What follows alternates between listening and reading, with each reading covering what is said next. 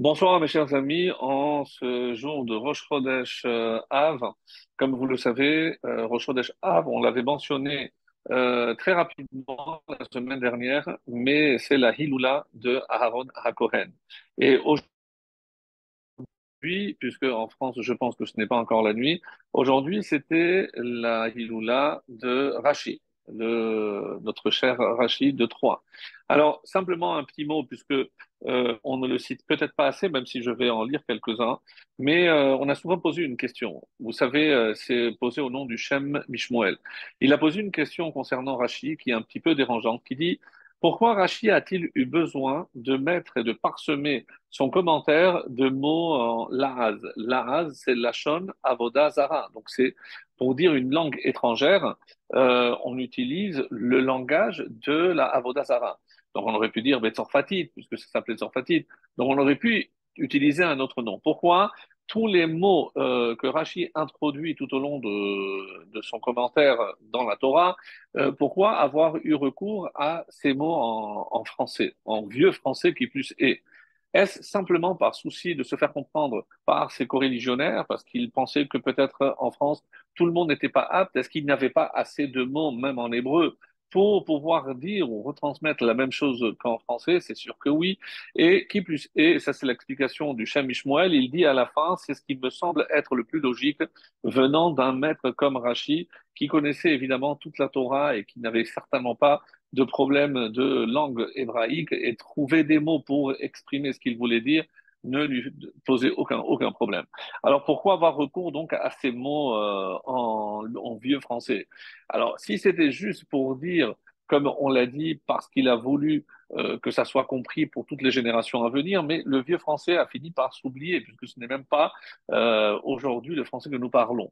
Mais euh, l'intention de Rachi était tout autre. Et comme c'est ça, c'est aujourd'hui, c'était Saïdoula aujourd'hui, donc euh, j'ai pensé euh, revenir sur cet enseignement qui est cité au nom du Shem Mishmoel, très intéressant, et qui dit que une langue finalement transmet l'essence même d'une nation. En effet, euh, on sait très bien qu'à travers la langue, il y a toute une culture qui est véhiculée et euh, nos, chers religionnaires. Le français exprime essentiellement une langue qui a très forcément c'est comme tout cas que le Shem Mishmoel, est-ce que c'est à son époque ou toujours, je n'en sais rien, mais qui a trait à la débauche. Oui, vous avez bien entendu. Donc, quelque part, c'est une langue qui est tombée du côté de la Toum'a, du côté de l'impureté.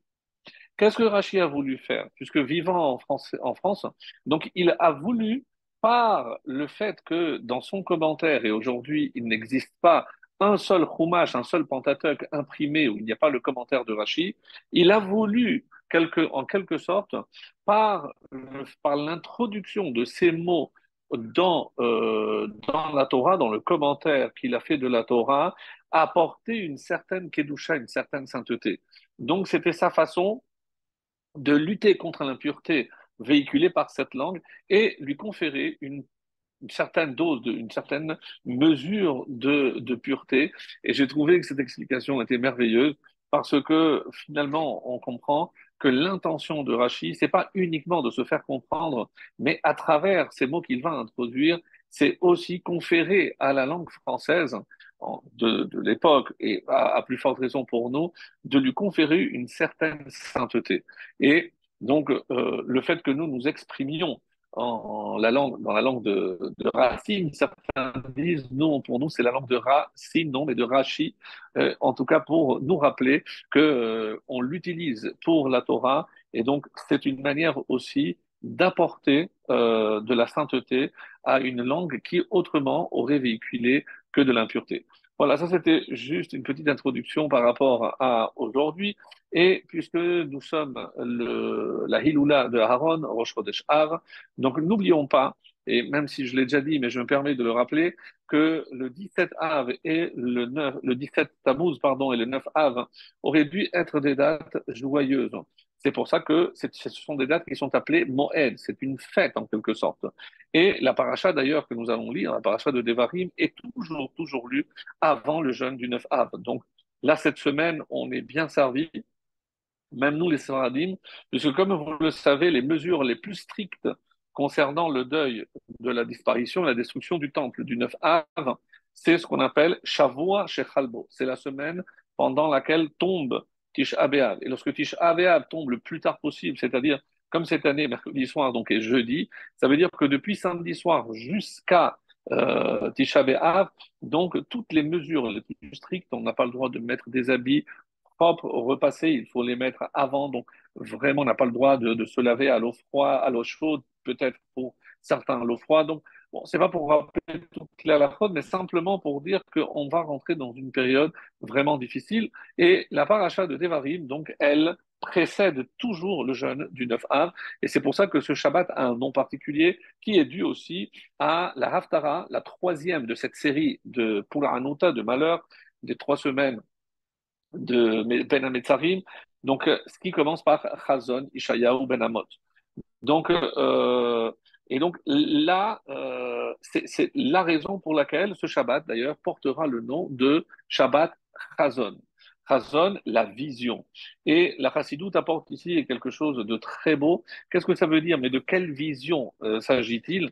Et euh, comme ça, en tout cas, les, les, les, les rabbins euh, chassidim nous disent que c'est la vision. Qu'est-ce qu'on est censé voir? On est censé voir le troisième Beth c'est-à-dire que, le, le, le, comme ça c'est rapporté au nom de la Chassidoute, que le Shabbat Chazon est le Shabbat qui contient la plus grande énergie concernant justement ce qui peut annoncer soit le 9 Av, soit le fait que ce 9 Av se convertisse en un jour de Moed, un jour de fête, ce qu'on espère depuis déjà bientôt 2000 ans. Il y a de quoi désespérer, je vous l'accorde, mais comprendre ici que euh, les Chachamim ont voulu que ce Shabbat, on prenne des forces pour affronter la semaine qui euh, nous attend.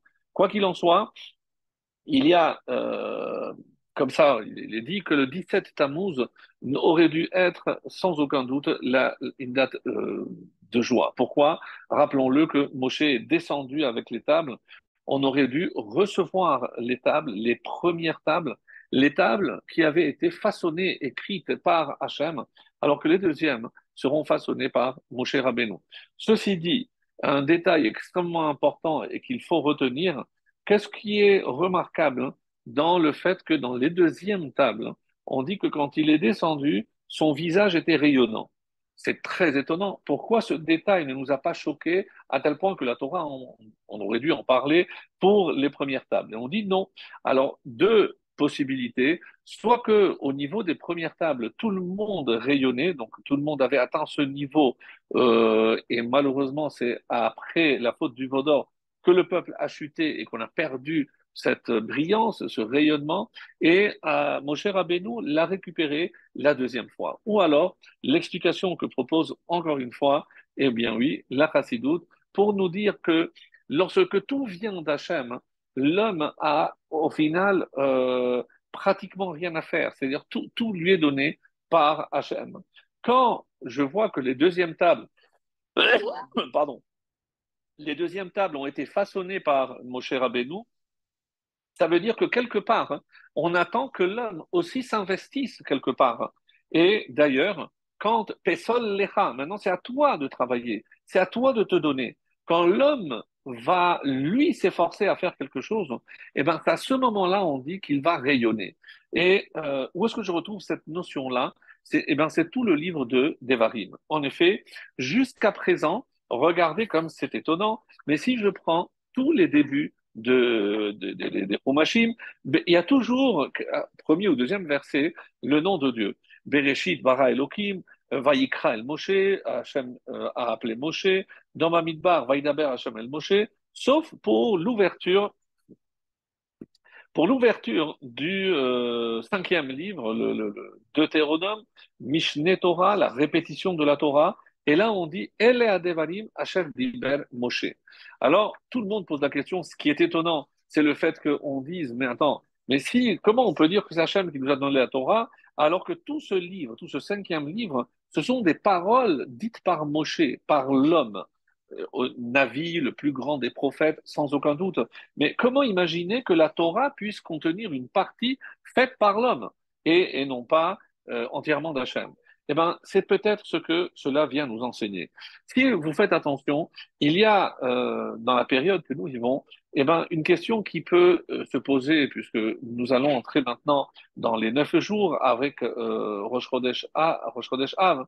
Et si je disais que euh, le 17, on aurait dû recevoir cette, euh, cette première table, malheureusement, donc Moshe, on le sait, va opter pour la brisure pour sauver le peuple juif. Et du coup, s'il n'y avait pas eu cette brisure, le 18, comme on va le voir ici, on était à 11 jours entre le mont du Chorev, le mont Sinaï, et l'entrée d'Israël. Ça veut dire que le 18, on aurait commencé la marche vers Israël, et à ce moment-là, on serait rentré en Israël le premier Av. C'est-à-dire qu'un jour comme demain, eh ben, aurait dû symboliser la première fois que le peuple juif aurait foulé la terre promise à Abraham Avinu. Et si maintenant je vous pose la question, mais est-ce que vous savez finalement quand est-ce que ça a eu lieu? À quel moment avec Yahushua, les Israël, oui, enfin sont rentrés en Israël? Ben non, pas grand monde, puisque c'est pas une date qui est passée à l'histoire, sauf que il y a un lien obligatoirement avec la sortie d'Égypte. Le premier événement qui a marqué la Géoula, c'est le jour où on a décidé de prendre ce, euh, ce mouton pour euh, faire le, le, sacrifice pascal. Donc, c'est ce qu'on appelle le Corban Pessa. Et quand est-ce qu'on l'a pris? Et on s'est mis en danger C'était sans aucun doute le jour où on, c'était le Shabbat Agadol, et c'était, on le sait, un 10 Nissan. Eh bien, sachez-le, c'est le 10 Nissan de l'an 2488, donc 40 ans après la sortie, qu'on a enfin foulé la terre d'Israël. Et oui, on est rentré quelques jours avant, euh, avant Pessah. On a eu le temps de faire la circoncision, de faire le Korban Pessah, de le manger et de célébrer le premier Pessah en Israël. Donc, le 10 Nissan, c'est la date. Mais quelle aurait dû la date, être la date? Eh bien, c'est le premier, le premier Av. Donc, euh, forcément, euh, c'est un mois qui euh, renferme des, des, des, des, énergies vraiment colossales. Puisque si on voit même son nom, Av, Av, c'est quoi? C'est Aleph Bet, c'est le début, mais c'est aussi le Père. C'est là où on est le plus proche du Père. Et par ailleurs, rappelez-vous, retenez ceci, que le 17, c'est le Tov, c'est le bien. Et le 9, c'est le symbole de la vérité. Donc, on avait parlé de Aaron. Aaron incarne le shalom, le shalom qui est le bien. Il n'y a rien de mieux que le shalom. Donc, le shalom est le bien. Et le neuf, c'est la vérité. Comment je peux expliquer cela? C'est par rapport à ces deux personnages que sont Aaron et Moshe. On en avait parlé. Aaron qui incarne le, shalom et Moshe qui euh, lui représente la vérité. Donc cette période Ben Ametzarim, hein, si on sait donner de l'importance à ce qui est Tov, c'est-à-dire au Shalom, parce qu'on sait que c'est par la faute du Shalom que malheureusement on n'a pas pu rentrer en Israël et que euh, on a perdu évidemment le temple. Mais si je dis que le Shalom doit être en avant, autrement dit, puisque comme on l'avait expliqué en son temps, il a les Shamaï représentent aussi ces deux euh, dimension, la dimension de la vérité, la dimension du shalom. Hillel qui est le shalom et Shammai qui est la vérité.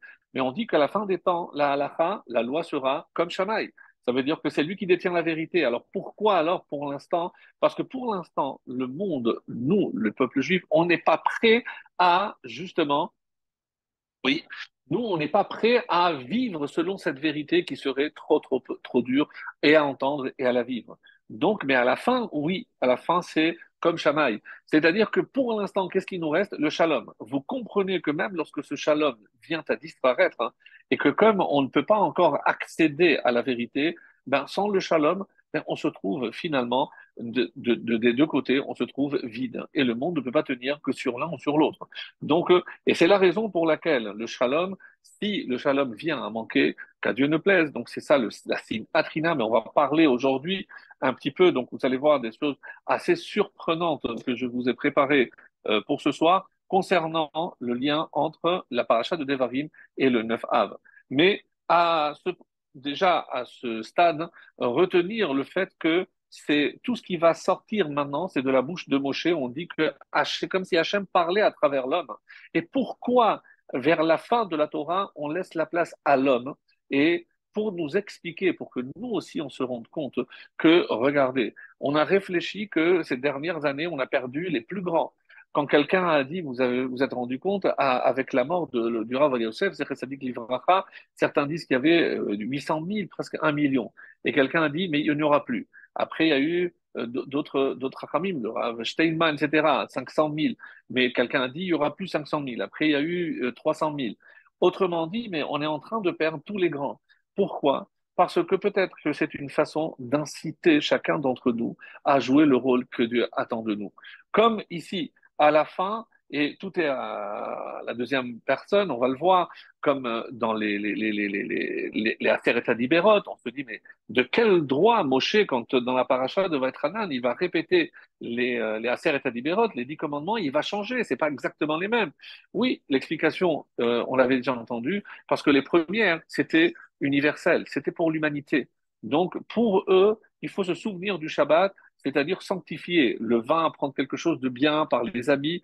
Nous, on est déjà à un autre stade. Nous, c'est chaman, c'est-à-dire les 39 travaux interdits. Donc, c'est le complément. Pourquoi dans le livre de, de Devarim, on revient sur une, une, par exemple, une paracha avec 41, la paracha de Shoftim, et euh, alors que la majorité de ces lois, on les a déjà vues.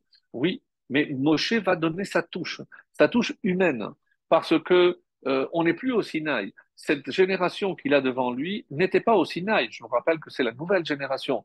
Donc, euh, il a fallu, et, le livre de Devarim véhicule ce message.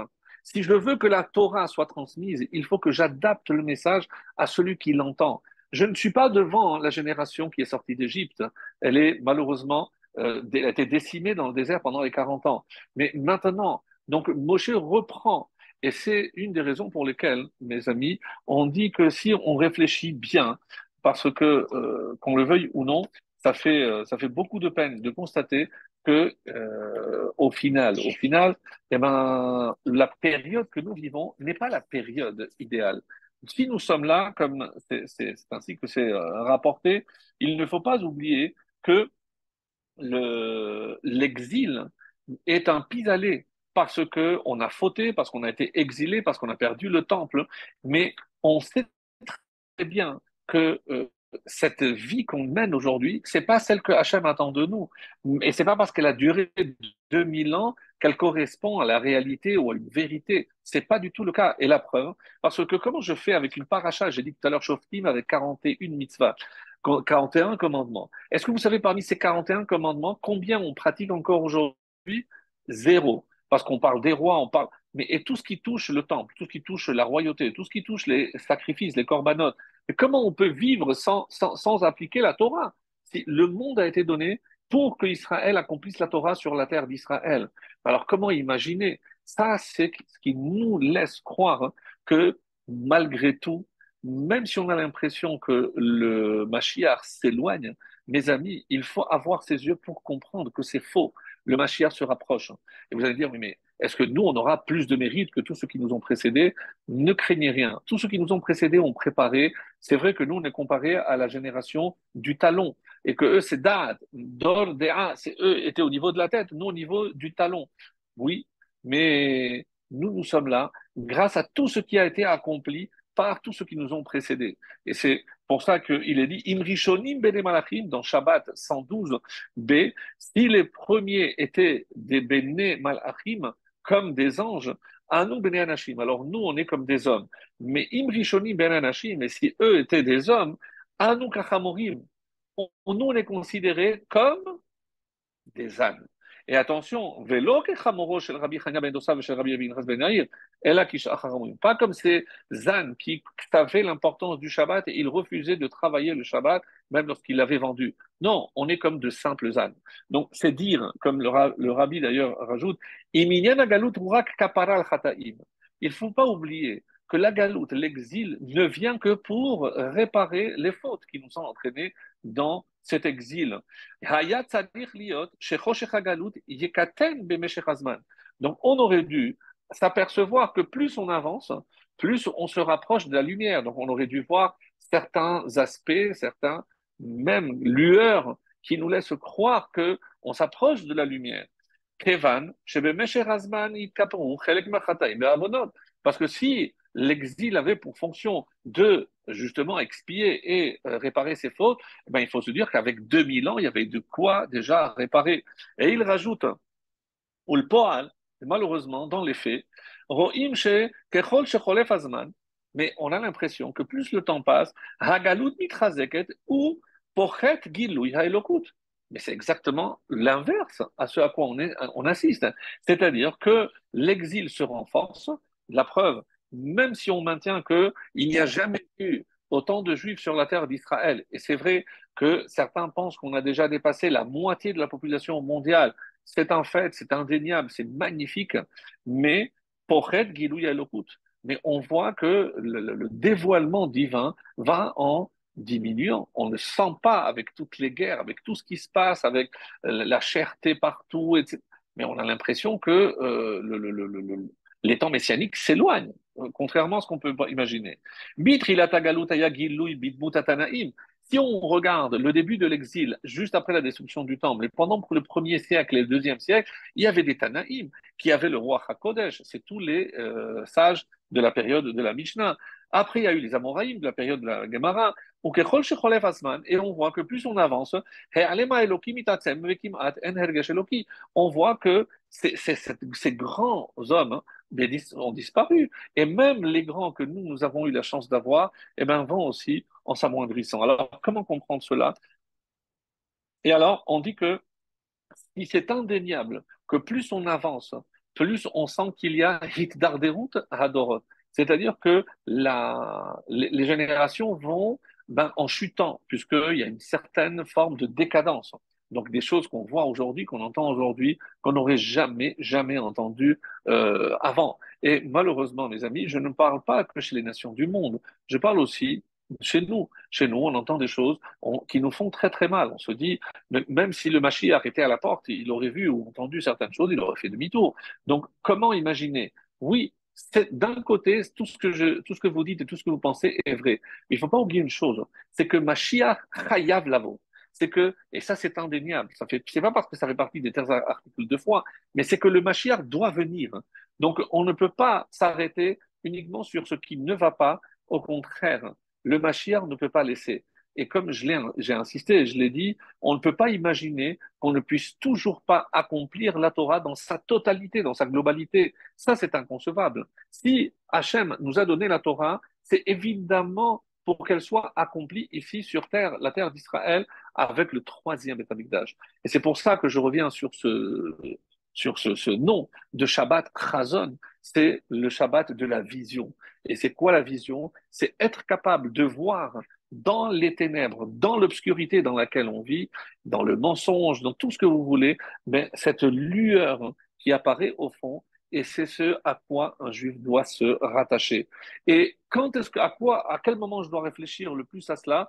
Là où je me, rapproche de ce qui a été à l'origine de mon exil. Pourquoi je ne suis pas là où je devrais être? Pourquoi je ne peux pas faire comme mes ancêtres, les, corbanotes, à venir dans le temple, à assister à ce, spectacle qui devait être à couper le souffle? Pourquoi je n'ai pas le droit? Eh bien, parce que il y a eu l'exil. Donc, euh, et on va essayer de revenir à partir de la paracha à ces éléments qui ont déclenché la destruction du temple et l'exil. Mais quand on parle de malheur, mes amis, on oublie souvent un malheur qui a précédé ces deux dont on vient de parler, la destruction du premier temple et du deuxième temple. Mais il y a eu juste quelques années avant la destruction du premier temple, la disparition pure et nette de dix tribus.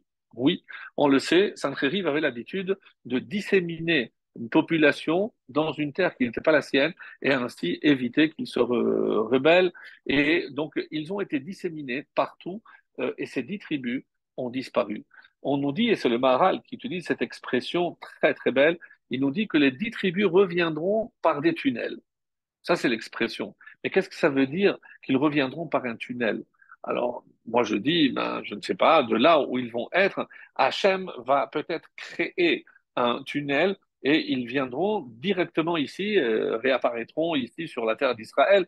Je, ne sais pas, qu'est-ce que ça veut dire un tunnel? Et le Maharal donne une explication magnifique en se basant sur une Gemara. Une Gemara, euh, encore une fois, qu'on on ne le dit pas souvent, mais dans la Gemara, il y a deux parties. Il y a la Agada et la Halacha. La Halacha, c'est ce que je dois faire, comment je dois le faire, etc. Donc, toute la partie technique. Ça, c'est la, la, la. Et la Agada, c'est ce que je dois penser, ou plutôt ce que, ce que je dois être. Il y a ce que je dois faire et ce que je dois être. Et aucune Agada, comme le Harizal nous dit, que les plus grands secrets de la Torah sont contenus dans les Agadot du Talmud. Dans ces petites histoires qui paraissent anodines, euh, euh, eh ben oui, eh ben, sachez que euh, non, ce n'est pas anodin, que chaque histoire, chaque anecdote qui est racontée dans le Talmud est, est une source d'enseignement extraordinaire. Alors, et il y a à ce propos donc une histoire qui est rapportée euh, qui, euh, sur un chamash euh, deux jeunes filles qui étaient euh, boulangères et un mélamède, un enseignant. Et qu'est-ce qui est dit sur les, ces trois personnages? Le premier, il habitait à Tibériade. On dit que la veille de Shabbat, il allait allumer les bougies euh, dans le temple et après il revenait tout de suite avant Shabbat. Et le, le demande la question, mais si vous avez vu la distance entre euh, Tibériade et Jérusalem, aujourd'hui en voiture, même avec euh, la voie rapide, la 6, on, peut, on met dans les deux heures minimum. Donc, veille de Shabbat, je ne sais pas comment il faisait. Et la Gemara nous dit, c'est à travers un, tunnel, il arrivait au temple et il avait le temps de revenir avant Shabbat. Pour les deux jeunes filles qui voulaient à tout prix offrir aussi du pain dans le temple, elles faisaient la même chose. Comment Elles voulaient aller donner euh, le pain qu'elles avaient pétri euh, dans le temple. Et le Mélamède, avant d'enseigner, il avait besoin d'inspiration et on dit qu'il allait jusqu'au temple pour préparer son cours avant Shabbat et il revenait après chez lui. Alors, le Maharal nous dit, mais qu'est-ce que c'est que cette histoire? Et on nous dit, mes amis, on nous dit quelque chose de très beau. C'est que rappelez-vous, quand la Torah nous dit que Dieu nous demande de construire un temple et il dit, Veshachanti betocham, il va habiter en nous. Qu'est-ce que ça veut dire? Ça veut dire qu'il y a à l'intérieur de chaque juif un temple.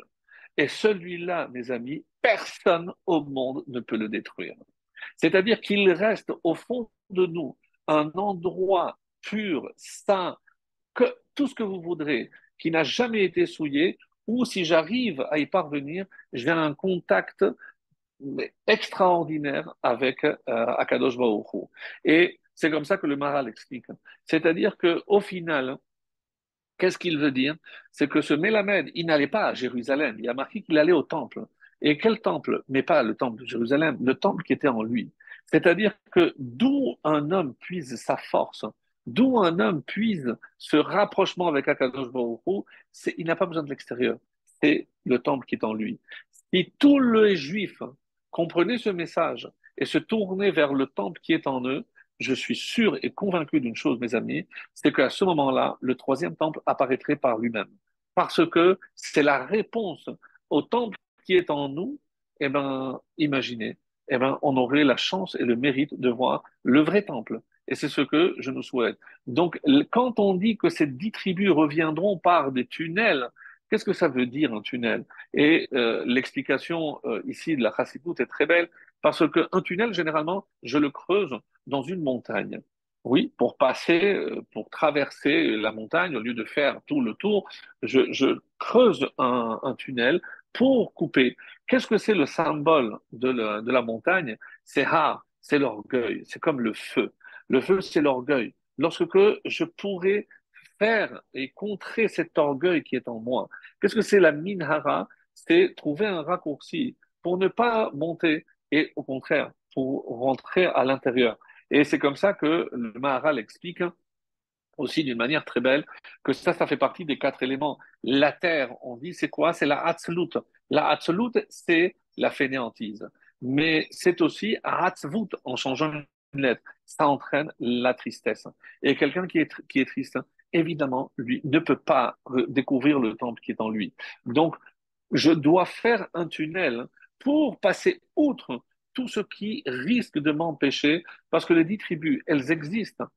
Les, ces descendants sont, sont là quelque part. Ils ignorent. Mais si on considère que cette étincelle ne s'est jamais éteinte en eux, le moment venu, eh ben, comme on assiste aujourd'hui à des gens qui viennent se convertir, quelque part, ils reviendront par, dû à cet appel, pas du temple de Jérusalem, mais du temple qui est en eux. Et c'est ce message, mes amis, qui, à mon sens, est un des plus importants parce que, imaginez, si on, était capable de voir et d'aider ceux qui euh, sont encore dans l'obscurité à traverser ce tunnel et la différence qu'à la fin de ce tunnel se trouve la lumière. Et eh ben, comme nous, on rentre maintenant dans les neuf jours, dans cette période qui est tellement difficile et qu'on appréhende, eh ben, on se dit que forcément, Hachem nous a prévu une fête, c'est Moed. On dit la raison pour laquelle à Tisha il n'y a pas de Tachanounim, c'est parce qu'un jour ce sera la fête, donc on se prépare déjà et on ne fait pas des Tachanounim, des supplications. C'est déjà se mettre dans l'ambiance. Et c'est un petit peu ce que l'on peut dire. Par ailleurs, et c'est ce que euh, nous, nous transmet comme idée magnifique le, le Rambam.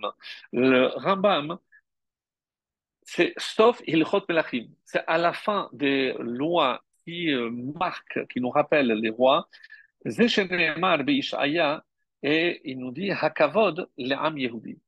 C'est par quoi il termine? Par l'honneur qui est dû au peuple juif. Et il dit dans Ishaïa, cette vision prophétique de la fin des temps, où le Zéev et le Keves, le loup et le mouton, avec le Namer et le Gedi, donc ils pourront aller paître ensemble. Machal Vechida, c'est en fait une parabole et surtout une sorte de devinette.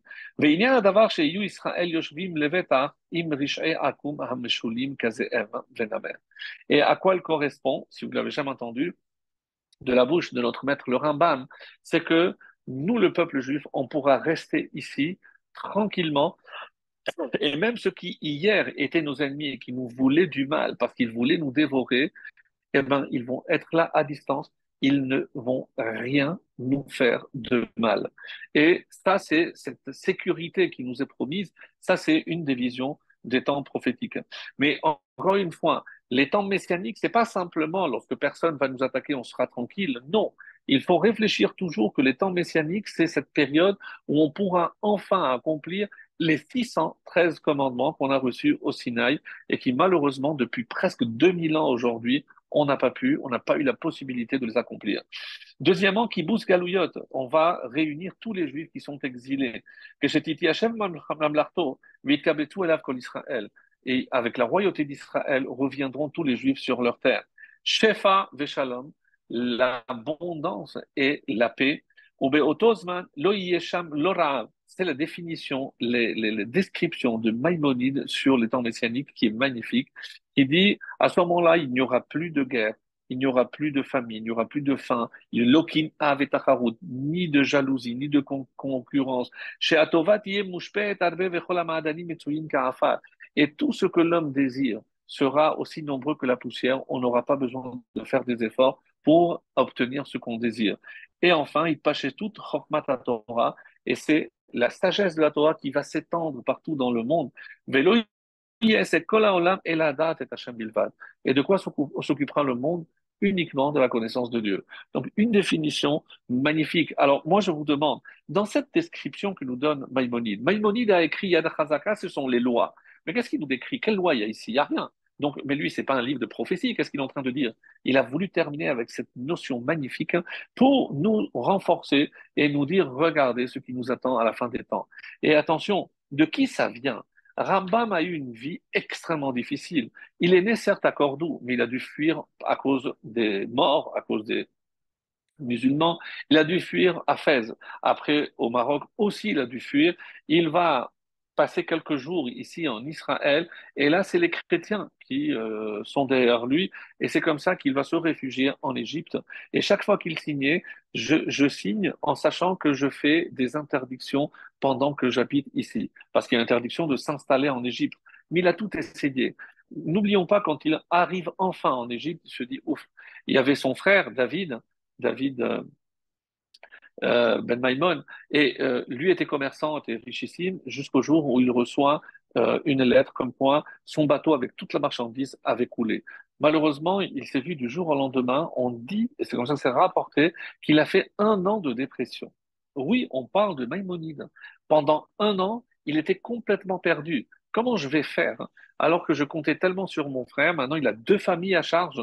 Il s'est repris en main il est devenu le médecin de la cour et on se demande, en tout cas les commentaires se disent, comment il a eu le temps d'écrire Yad HaZaka, 14 livres, 14 chapitres, 14 volumes sur toutes les lois alors qu'il était le médecin du sultan. Il, consultait gratuitement la majorité de tous les pauvres qui ne pouvaient pas payer. Et euh, le seul jour où il pouvait étudier, c'était le Shabbat, mais il ne pouvait pas écrire.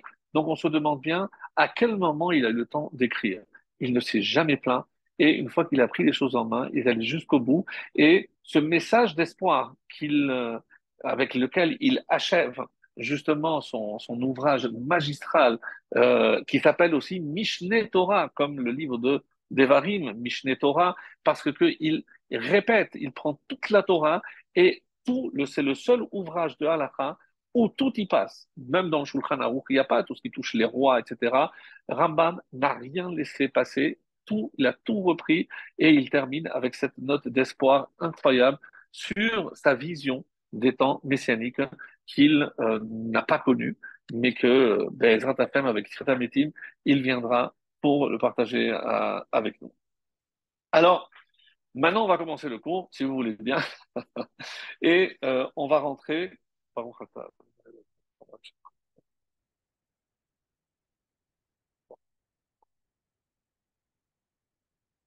Voilà.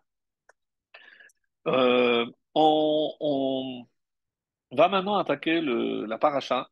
Et comme on a souvent dit euh, par rapport à ce qui est rapporté dans le tour, le Shlakadosh et autres, que toujours il y a un lien dans la paracha qui précède un événement. Donc si euh, c'est la paracha de Devarim qui euh, va être lue avant le jeûne du 9 Av, c'est que forcément il faut trouver un lien et beaucoup se font évertuer de chercher ce lien alors il y a des liens qui sont plus visibles, d'autres qui le sont moins. Et euh, si on devait donner un titre à, cette paracha, c'est parmi tant d'autres, c'est une, réprimande, on va dire, constructive. Parce que, comme Rachid ne va pas manquer de nous le faire euh, remarquer, tous les euh, endroits qui vont être cités au début de ce livre ne correspondent pas. On vient de lire les Mas'el toutes les étapes, les 42 étapes, et on n'a pas vu des noms qui sont ici signalés. Et c'est pour ça qu'il dit qu'en fait, hein, ce ne sont pas des endroits, mais des allusions aux événements qui se sont passés.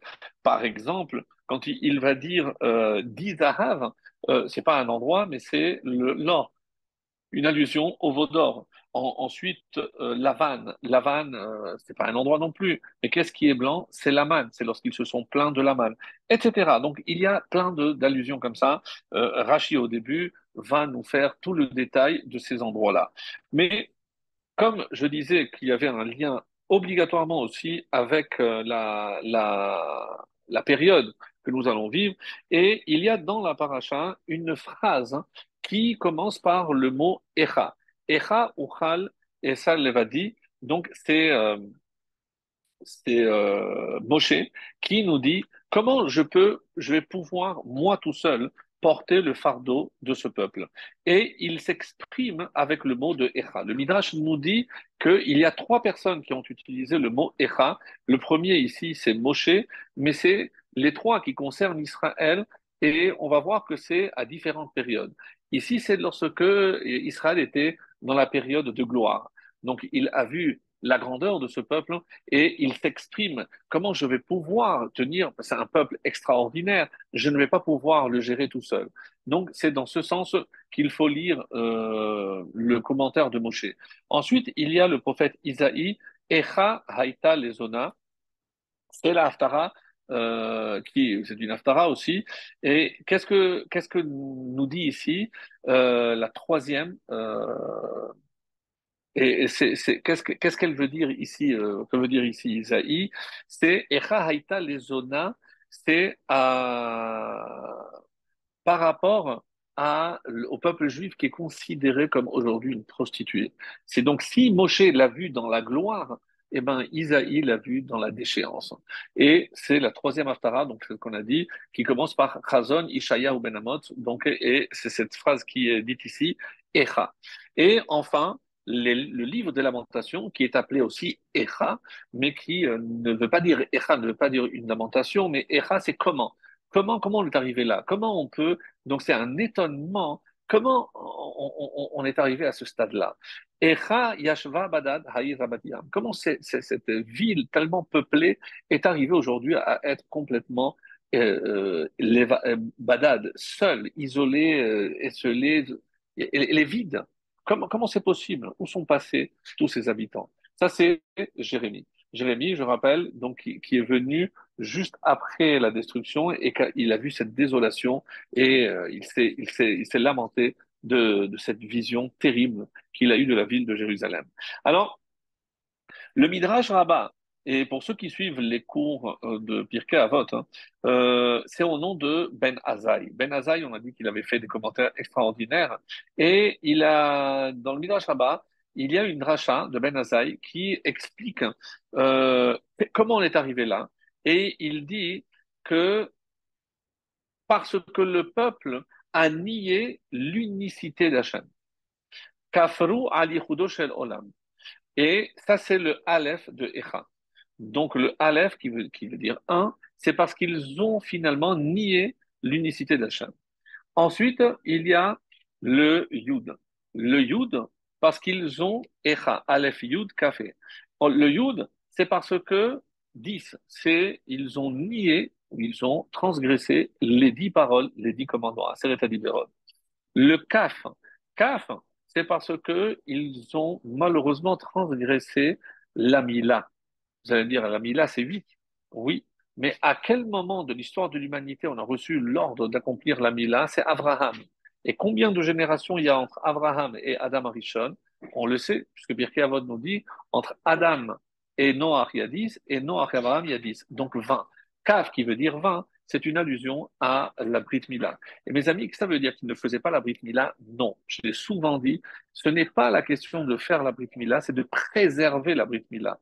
C'est-à-dire toutes les fautes que je peux faire avec Brit Mila, les relations interdites, les relations avec une femme qui n'a pas, qui ne s'est pas purifiée par euh, le mikvé, qui n'a pas compté comme il faut, etc. Donc, toute faute qui touche la Brit Mila d'un homme, hein, qui souille la Brit Mila, rentre dans cette catégorie. Et c'est pas simplement celui qui, malheureusement, n'a pas eu la chance d'être circoncis. Et être circoncis, c'est le, rôle du père. Préserver la circoncision, ça concerne chacun d'entre nous. Et enfin, he, kaferu al et parce qu'ils ont transgressé les cinq livres de la Torah. Je suis sûr que vous êtes en train de poser la même question que beaucoup se sont posés, mais euh, dans les Chamishechum Torah, il y a aussi l'unicité de Dieu, il y a la Brit Mila, il y a aussi les dix commandements. Donc, à quoi, à quoi ça sert de répéter? Alors, on dit, parce que sachez qu'il euh, y a eu plusieurs catégories de personnes. Il y en a qui n'ont pas préservé la Brit Mila, il y en a qui, il y en a qui ont, mais, qui ont fait tout, le reste de la Torah. Il y en a qui euh, n'ont pas fait comme il faut les dix commandements, mais euh, le reste peut-être oui. Et donc il y en a qui n'ont pas fait du tout les cinq livres de la Torah, parce qu'ils ont tout nié. Et c'est la réponse qui est donnée. Donc, c'est pas toute la Torah. Il y en a qui, peut-être une minorité, qui a nié toute la Torah, qui ont tout laissé tomber, mais euh, ils ont préservé, ils ont gardé quand même certains, certains, certains commandements. Rabbi Lévi nous dit, très intéressant, c'est aussi dans Midrash Rama, c'est que la valeur numérique de Echa, donc Kaf, c'est 20, Yud, 10, et 1 et 5, c'est 36. 36, hein, on nous dit que il y a une masterchet, un traité qui s'appelle Keritut. Keritut, c'est la peine de carré. Dans quel cas on donne la peine de carré? Et la Mishnah, après détaillé par la Gemara, nous donne qu'il y a 36 cas. Il y a 36 cas de Keritut dans le monde.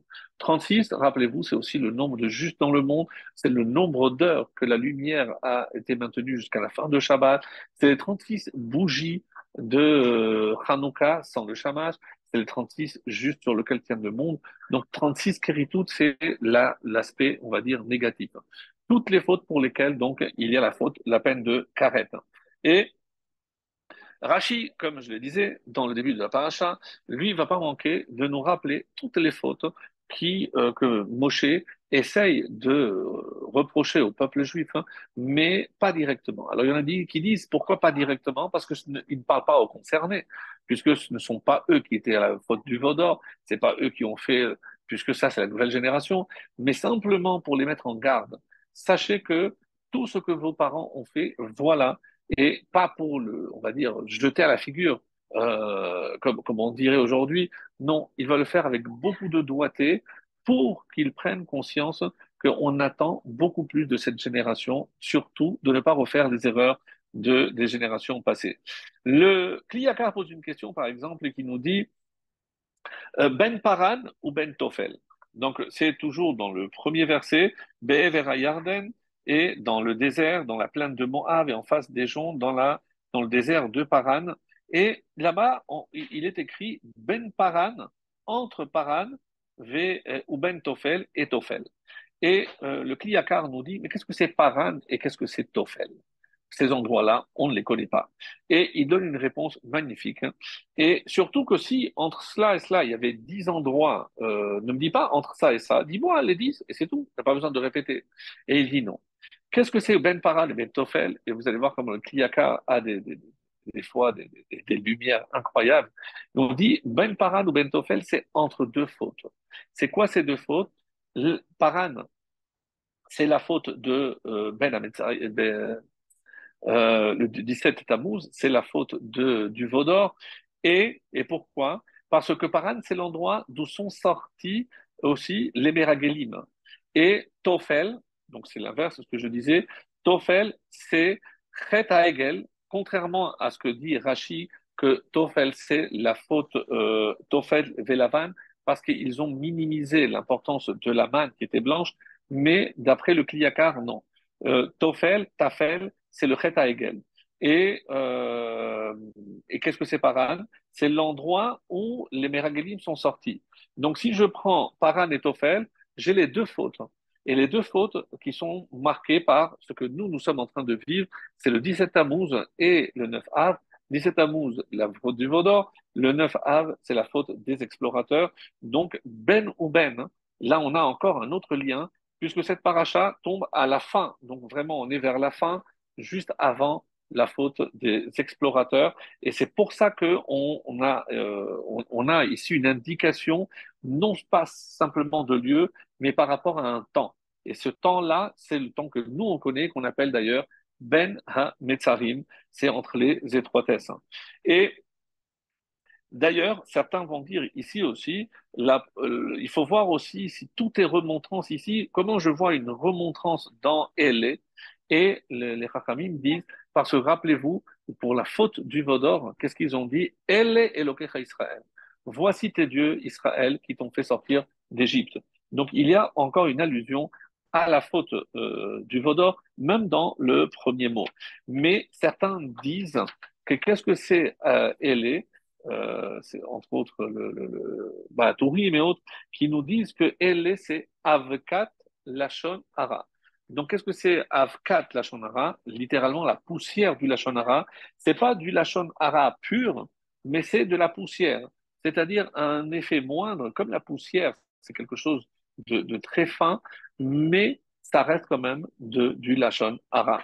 Et le Admour de Gour, dans un ouvrage qui s'appelle Pene Menachem, c'est son prénom, il nous rappelle que dans le traité de Yoma, la page 9b, on nous dit pour quelles raisons les deux temples ont été détruits. Et le premier, on connaît les trois fautes qui sont Avodazara, l'idolâtrie, le meurtre, Shifru Damim, et Gilou Yarayot, la débauche, les relations interdites. Le deuxième temple, Sinatrinam, et quelle est la manifestation de la Sinatrinam? On dit que c'est le Lachonara, pour que ce soit clair. Et il rajoute, En pour Anout chez Enba, Et ça, on l'avait déjà vu, cette notion-là, quand on avait parlé de la faute du Vaudor, c'est que même de nos jours, hein, il n'y a pas de faute qui ne trouve pas sa source dans la faute du Vaudor. Et ça ne veut pas dire qu'on est en train de payer le Vaudor, mais c'est que la brèche qui a été ouverte avec la faute du Vaudor, eh ben, c'est celle qui a provoqué encore aujourd'hui certaines fautes que nous, nous faisons à titre collectif ou à titre individuel, que ce soit clair. Et c'est comme ça que le Shlach, le Shlach HaKadosh, le précise, Kol Avera, pour toute faute qui est commise aujourd'hui, Yashribour le Il y a une connexion avec la faute de, du Vaudor. Alors, c'est pas forcément très clair, mais c'est comme ça qu'il le dit.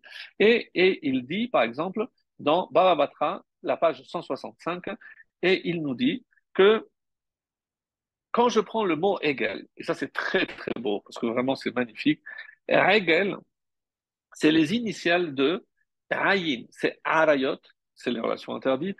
Gimel, Gezel, c'est le vol. Lamed, c'est la Shonara. Et à quoi ça fait allusion? À ce qui est écrit dans le traité de Baba Vatra, justement à la page 165. Qu'est-ce qu'on dit? C'est que quelles sont les trois fautes les plus répandues dans le monde? Et il dit Rubam Bagezel, la majorité du vol. attention, quand on parle de vol, si vous prenez quelque chose, même parce que vous voulez goûter une pépite ou quelque chose, je ne parle pas d'un vol, d'un vrai voleur, mais c'est pour ça que la majorité, ou des choses que je ne considère pas comme vraiment importantes, mais aux yeux de la Torah, c'est considéré déjà à partir d'une prouta, c'est considéré comme un vol. Ah, donc, Rubam Begezel, la majorité, dans, ils, ont, ils commettent le vol. Miutam, la minorité, Arayot, c'est les fautes de relations interdites. Baruch Hashem, et on espère et on prie pour que ça reste vraiment une minorité qui fasse des relations interdites. Après tout ce qu'on entend aujourd'hui, vraiment on espère que cette Gemara est toujours, toujours actuelle. Et par contre, là on dit Kulam, et là sans exception, Kulam Be'avkat Lashonara. Et donc, si je prends Regel, c'est Arayot, Gimel, c'est Gezel, Lamed, Lashonara. Pourquoi le Shlakadosh dit qu'il n'y a pas de faute aujourd'hui qui n'est pas connectée avec le Hegel? Parce, parce que dans Hegel, je trouve les trois fautes que tout le monde, comme dit cette Gemara, aujourd'hui, malheureusement transgresse. Ou on fait partie de la majorité, de la minorité, ou de ceux qui, en règle générale, font cette faute de la shonara, qui est malheureusement la plus étendue. Alors, comme j'ai dit, si le mot ele, c'est afkat la shonara, ou comme j'ai dit ele, c'est aussi ele lokecha, c'est une allusion à la faute du vaudor. Mais pourquoi devarim? Le mot devarim aussi, c'est une tochacha, c'est aussi une, euh, réprimande. Oui. Et pourquoi? Parce que il dit que devarim, c'est quelles sont les fautes qui sont appelées davar. Alors, il a répertorié dans la Torah les psukim. Je n'ai pas les références, mais vous pourrez les trouver facilement. Fais attention, de peur qu'il n'y ait dans ton cœur une chose euh, qui te fasse être révolté. Et à quoi ça fait allusion? Dans le cadre de la paracha là-bas, on parle de la avodazara. Qu'on ne trouve pas une nudité d'avar, de la chose. Donc d'avar aussi, c'est par rapport à la faute, les fautes de relations interdites. Gezel, qu'est-ce qui a marqué? Alpishne Edim, Yakum davar. Davar, c'est s'il y a un vol, donc il faut de Edim. Donc ça aussi. Et le Lachonara, il y a marqué Ervat davar, donc par rapport aux relations interdites, mais il y a aussi Ervat dibour. C'est lorsque la nudité de la parole, c'est lorsque malheureusement j'expose une mauvaise parole. Donc ces quatre fautes sont liées à d'avar. Et qu'est-ce qu'on remarque, mes amis? C'est que c'est les trois fautes, d'un côté les trois fautes capitales, et donc celles qui ont été à l'origine de la destruction du premier temple, comme c'est rapporté dans le traité de Yoma et la dernière, la Shon Hara, c'est la Atrinab, qui symbolise donc la destruction du deuxième temple. Et pour couronner le tout, sachez que il y a aussi le Yetzer Hara qui s'appelle Baal Davar donc celui qui détient quelque chose. Donc c'est le Yetzerara qui symbolise donc euh, la globalité par le terme d'Ava. Le Megalia Bukot, c'est le premier qui a d'ailleurs euh, marqué aussi le fait que c'est Afkat la Shonara, c'est lui euh, le Megalia Bukot, et on dit aussi que est, il y a une règle que vous connaissez, puisqu'on l'avait déjà vu avec Ve'ele Shemot Ben Israël, c'est que lorsqu'un texte commence par Elle, c'est pour annuler ce qui a précédé.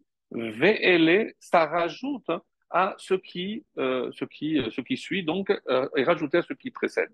Et le Mégaléa Moukot a quelque chose de magnifique. Il explique ainsi, si on regarde, quand est-ce que le peuple juif malheureusement tombe dans la faute Lorsque il dit comme ça, elle est, donc la Avodazara et toutes les fautes qui vont être décrites au début de notre paracha de Devarim, c'est lorsque Possel est Arishonim. C'est lorsqu'on annule les premiers. Mais de quoi on parle ici? Les Rishonim, c'est les Chachamim. Mes amis, lorsque moi je prétends aujourd'hui, mais non, mais ce que les Chachamim ont dit à l'époque, c'était pour l'époque. Aujourd'hui, dès que je commence à être Possel, Possel, c'est invalider tous les enseignements de ceux qui nous ont précédés. Quand on voit aujourd'hui des gens se lever et réformer, retoucher la Torah, euh, faisant fi de tout ce que c'est Rishonim, dès qu'on malheureusement on invalide toute cette tradition, tous ces enseignements à, travers la Torah orale de, ces maîtres comme Rambam qu'on a cité, comme Rashi qu'on vient de citer, comme tous les maîtres qu'on on, essaye d'apprendre et de nous inspirer, de, eh ben, quand je suis possède, malheureusement, eh ben, toute la suite, toute la suite, pardon, tout ce qui va suivre, eh ben, ça, ça provient, dit ici le, le Mégaléa Mokot, vraiment d'une perle. C'est lorsque je ne considère pas, je ne, euh, oui, je ne considère pas les Rishonim, c'est-à-dire tous les maîtres qui nous ont précédés. Lorsque je ne respecte pas, lorsque je me permets d'être possel. Et possel, d'où ça vient? Pessel, Pessel, c'est Pessel, c'est aussi une idole. Pourquoi? Parce que celui qui euh, annule ou invalide les Rishonim, je vais remplacer par autre chose. Hein. Et c'est quoi? Par d'autres idéaux, par d'autres qui n'est plus la Torah, mes amis. Appelez ça comme vous voulez, mais ça, ce n'est plus la Torah. Alors, et c'est pour ça que euh, il dit comme ça, le Mégaléa Moukot, là c'est aussi magnifique. La dernière paracha, qu'est-ce qu'on a vu? Elle Mas'ae Israël. D'ailleurs, les deux parachiotes qui se suivent, Elle c'est la dernière paracha, donc dans la fin de, de. Et ici, on commence aussi par Elle. Et il dit, regardez, quand on voit les étapes, nous on parle des étapes évidemment dans le désert, mais d'après le Mégaléa Moukot, il y a dans les quatre premiers mots une allusion aux différentes étapes que nous, plus tard, on allait connaître. Quelles sont-elles? Elle est le Aleph, Mas'e le même, Béné le Bet et Israël le Yud. Et à quoi ça correspond, mes chers amis? Elle est, c'est Edom, même Madai, Perse et Med, Bet, c'est Bavel, et Israël, le Yud, c'est Yavan. On a ici les initiales des quatre règnes, des quatre exils du peuple juif. Le Mégalia Moukot nous dit, elle est massée. À quoi ça fait allusion? Pas simplement aux 42 étapes de nos ancêtres, mais aux étapes qui nous attendent de nous, c'est-à-dire les quatre différents exils à partir de la destruction du premier temple jusqu'à nos jours. Voilà ce qu'il veut dire. Et il remonte à la paracha de Vayetse pour nous enseigner quelque chose de vraiment formidable.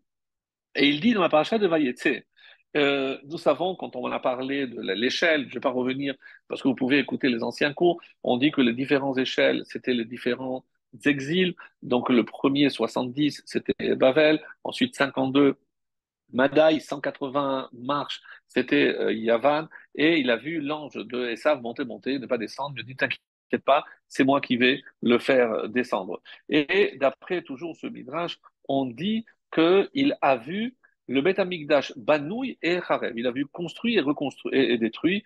Et le midrash là-bas nous avait dit pourquoi? Parce que Manora, Nora, c'est euh, le Beth Amikdash qui est appelé Manora Hamakom, Nora Elohim Mimikdashecha. Donc euh, c'est une allusion au, au, temple. Donc il a vu la construction et Zé euh, le mot zé, c'est aussi alzé d'Avel Sur ça, mon cœur pleure.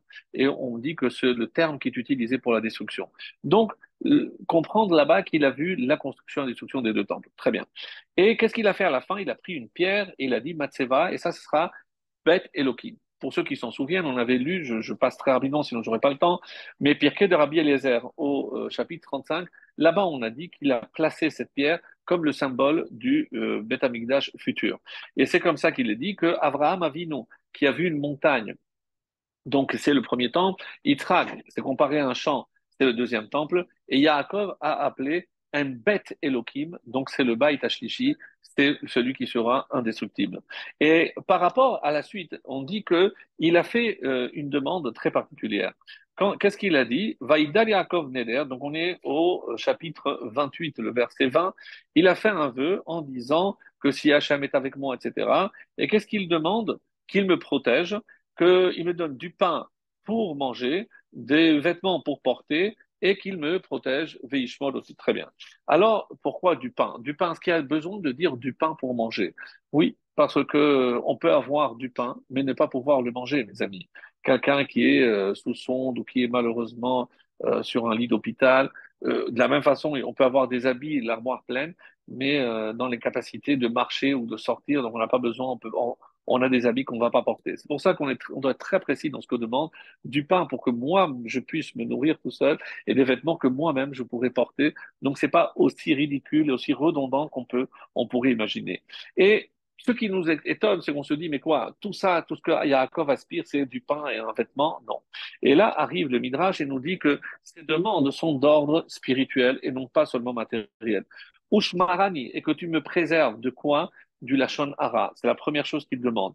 Lechem, on dit, c'est une allusion, on le sait comme par Yosef, c'est Gilou Arayot, les relations interdites. Et Veshafti Beshalom, que je puisse rentrer en paix, c'est-à-dire sans verser du sang. Shfichut Damim. Veya Hashem Loki, mais Dieu sera pour moi un Dieu. Autrement dit, ah, c'est là aussi, c'est la Vodazara. En fait, de quoi Yaakov demande à Hachem de le protéger? C'est des trois fautes plus la Shonara, donc des quatre fautes qui vont être à l'origine de la destruction du temple, comme si par prophétie, lui qui s'apprêtait à mettre la pierre angulaire pour le Beth Amikdash, il avait déjà vu quelles seraient malheureusement les causes de sa destruction. Un autre ouvrage reprend donc cet enseignement qui s'appelle Nezera Kodesh et qui nous dit que Yaakov il a demandé quatre choses. Mais ces quatre choses, on les retrouve par exemple, on sait qu'il y a Arba Avot Nezikim. Il y a quatre euh, principaux causes, principales causes de dommages. Donc, euh, pour ceux qui ont connaissent un petit peu l'Agmara, donc c'est aussi Arba Avi Avotatuma. Il y a quatre sources d'impureté. Et on dit aussi, même si c'est un niveau un peu plus élevé, que c'est les quatre pieds de la Merkava. La Merkava, donc, est tenue par quatre pieds, et ça, c'est les quatre pieds qui sont Abraham, Yitzhak, Yaakov et David. Bon, sans rentrer dans les détails, simplement, on retient ce qui... Euh, alors, Abraham Avinu, on l'a dit, lui, c'est celui qui a lutté contre la Vodazara. Yitzhak, Damim. Il a donné, lui, sa vie, il était prêt à, verser son sang. Et Yaakov, on dit que Mitato Shlema. Donc, il n'a jamais eu de perte, toute sa couche était pure, c'est Gilouy Arayot. Et donc, qu'est-ce qui reste à David? Le Lachon Ara. David symbolise, mes amis, le Lachon Ara. Et vous comprenez que l'ouvrage magistral de David, c'est au contraire, il n'a sorti de sa bouche que des perles. Ça s'appelle, bien sûr, les Tehillim, vous l'avez compris, c'est les psaumes. Et Certains vont jusqu'à dire que euh, il y a Arba Mitot Bedin. S'il y a les quatre choses dans la pureté, il y a aussi dans l'impureté. Et dans l'impureté, c'est quoi? C'est ce que j'ai dit. Gilou Yarayot, l'idolâtrie, le, le, meurtre et les relations interdites et le Shonara.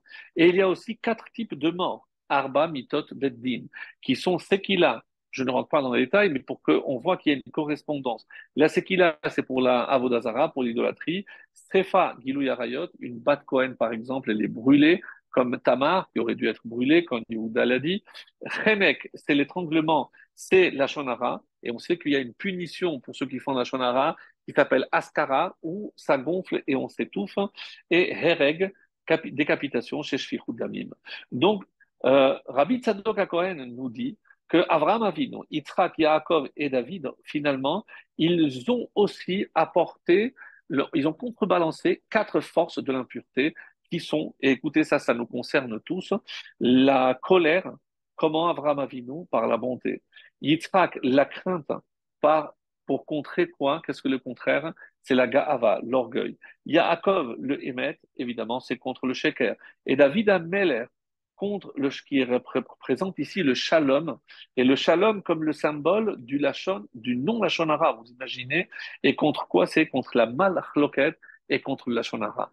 Donc là, on a vraiment, mes amis, de quoi s'inspirer, et c'est incroyable. Par ailleurs, contre les quatre aussi exils. Bavel, c'est la Avodazara.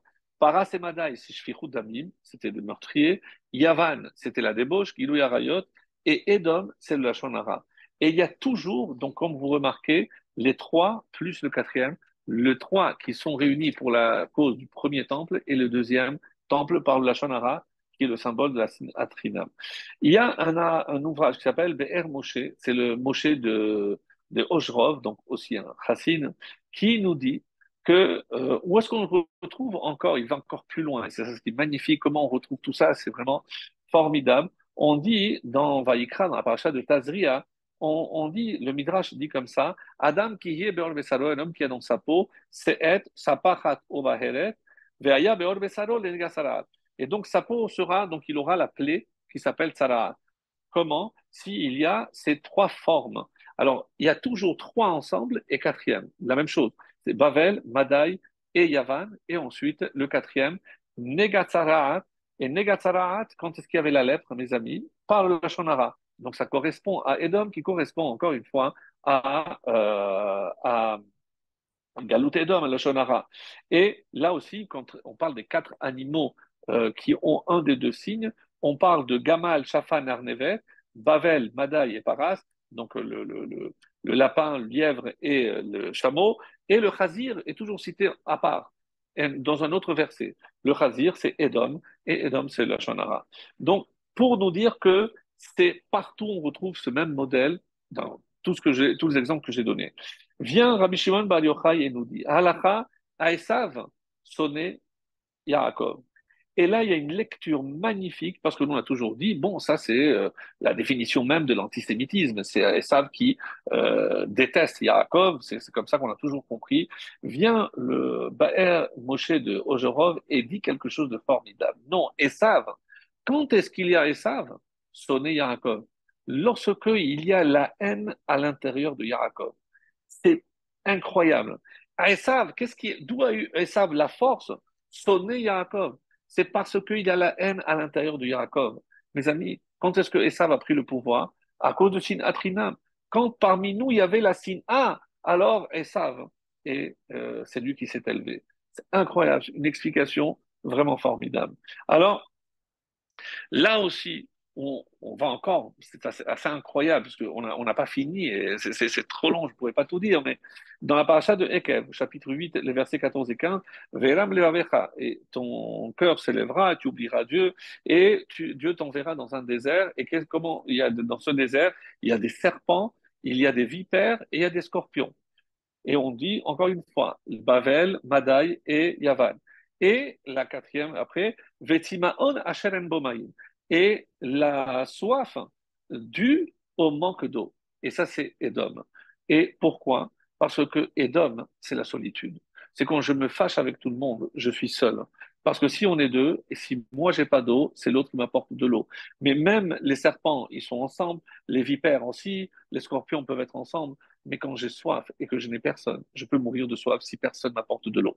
Le Khatam Sofer, enfin, apporte ici, en citant euh, le Shla, quelque chose de magnifique aussi, euh, où on va voir quelque chose de euh, formidable par rapport à la période où nous nous trouvons. Et il nous dit qu'à la fin de la paracha de Vayetse, donc on dit qu'il s'est sauvé et Yaakov est sorti et il fait les calculs. À quel moment Yaakov a quitté Lavan Rappelez-vous, lorsqu'il allait voir sa femme, écoutez, euh, j'ai vu que la tête de votre père a changé.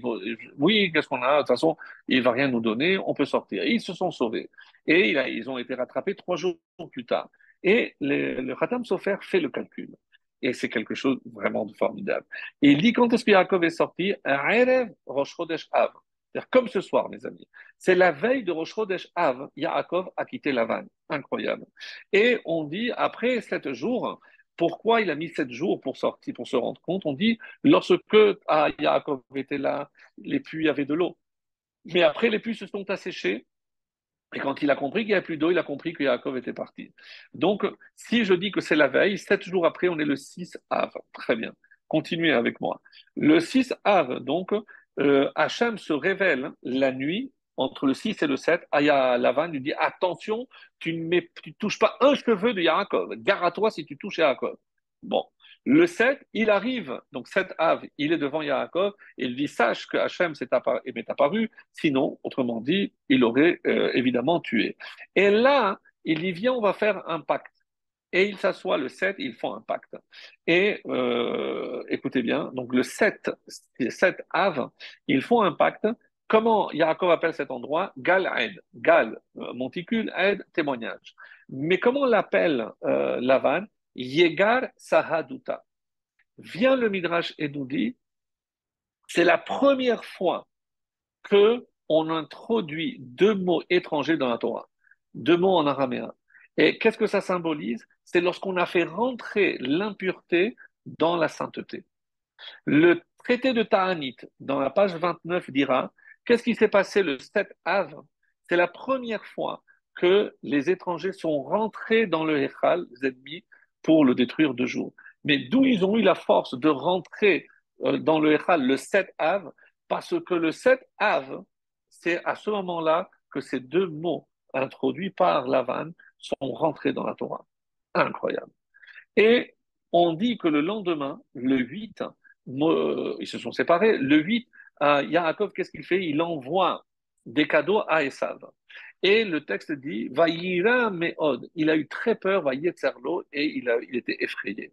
Je dis, pourquoi il est effrayé? Hachem me dit qu'il a protégé. Il a dit, oui, mais il s'est rendu compte de l'erreur qu'il avait faite. Il n'aurait jamais dû contracter une alliance avec Lavan.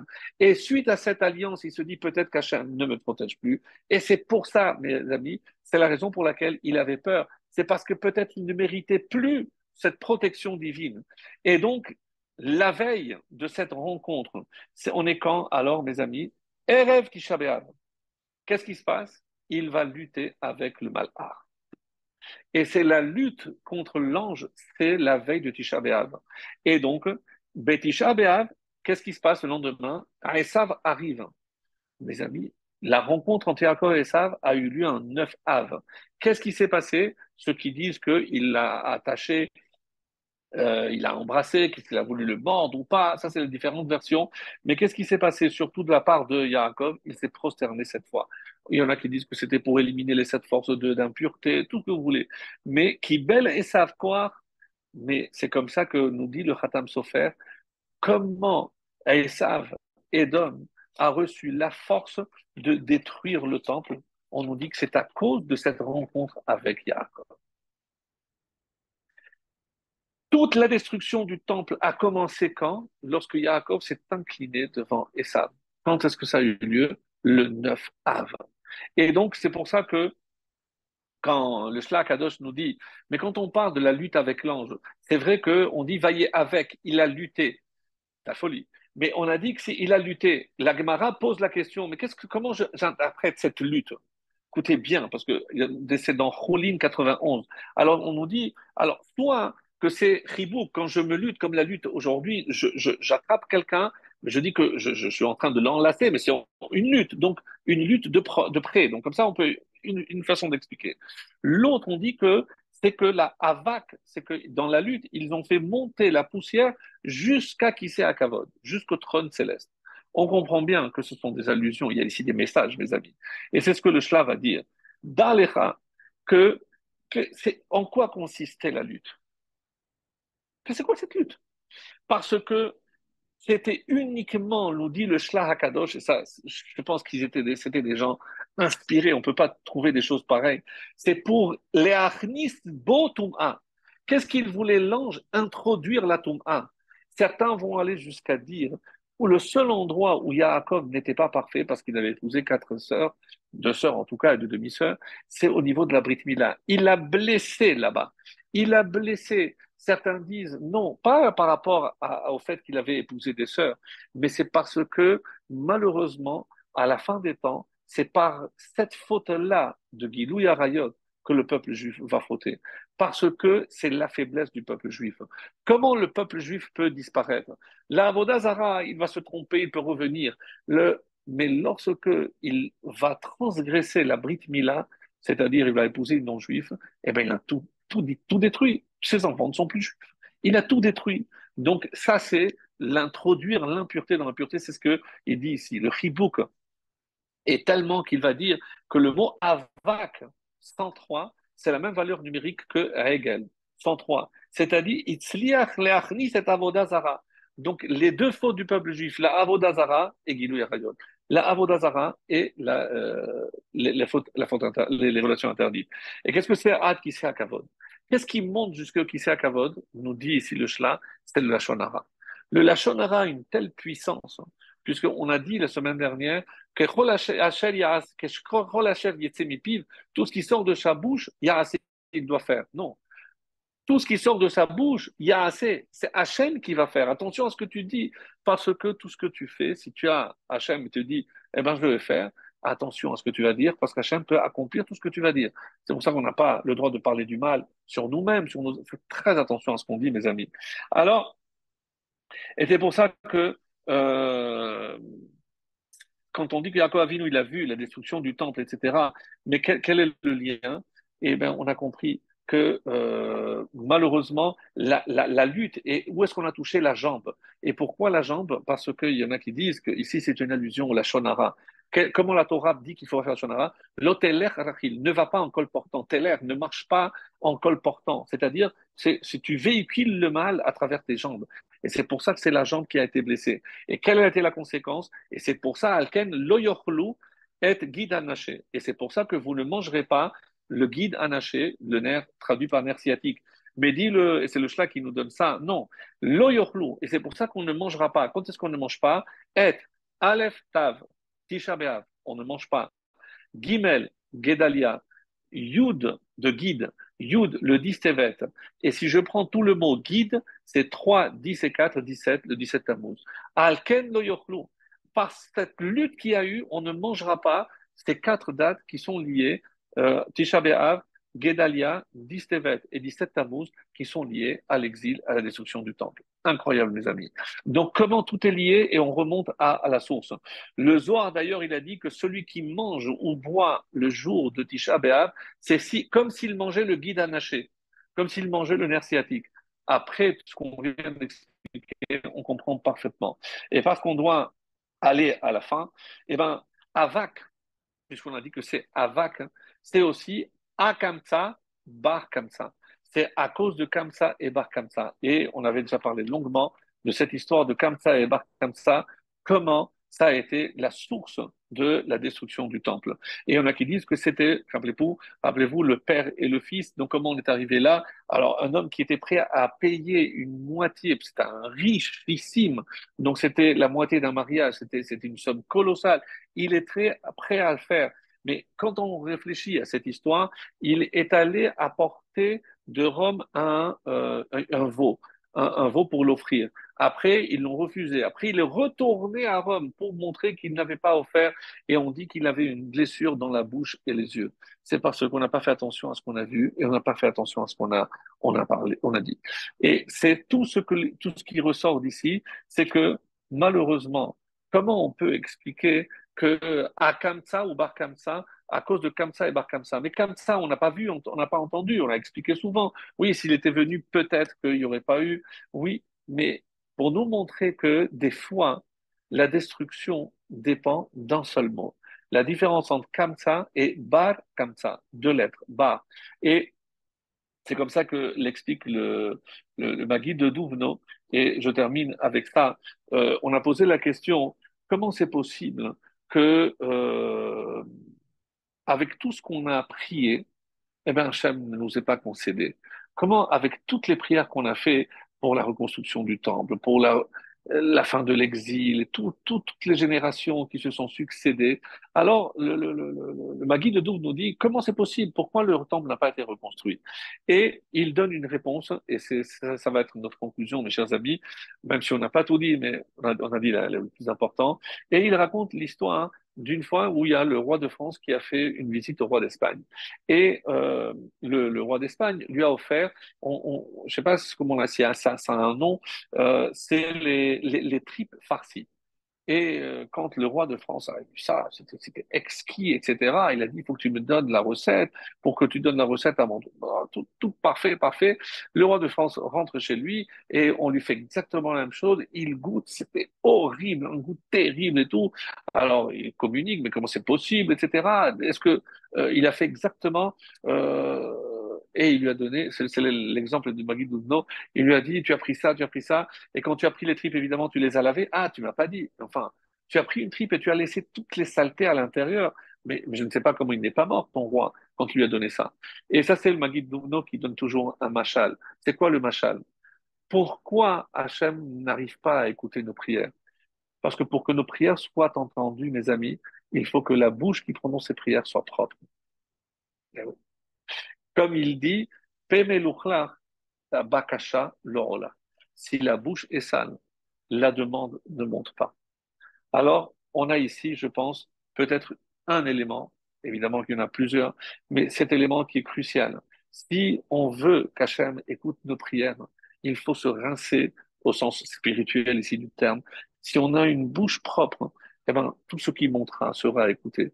Alors, prenons soin de faire attention tout ce qui rentre, tout ce qui sort. Et à ce moment-là, lorsque notre prière sortira de la bouche, elle montera et elle sera exaucée.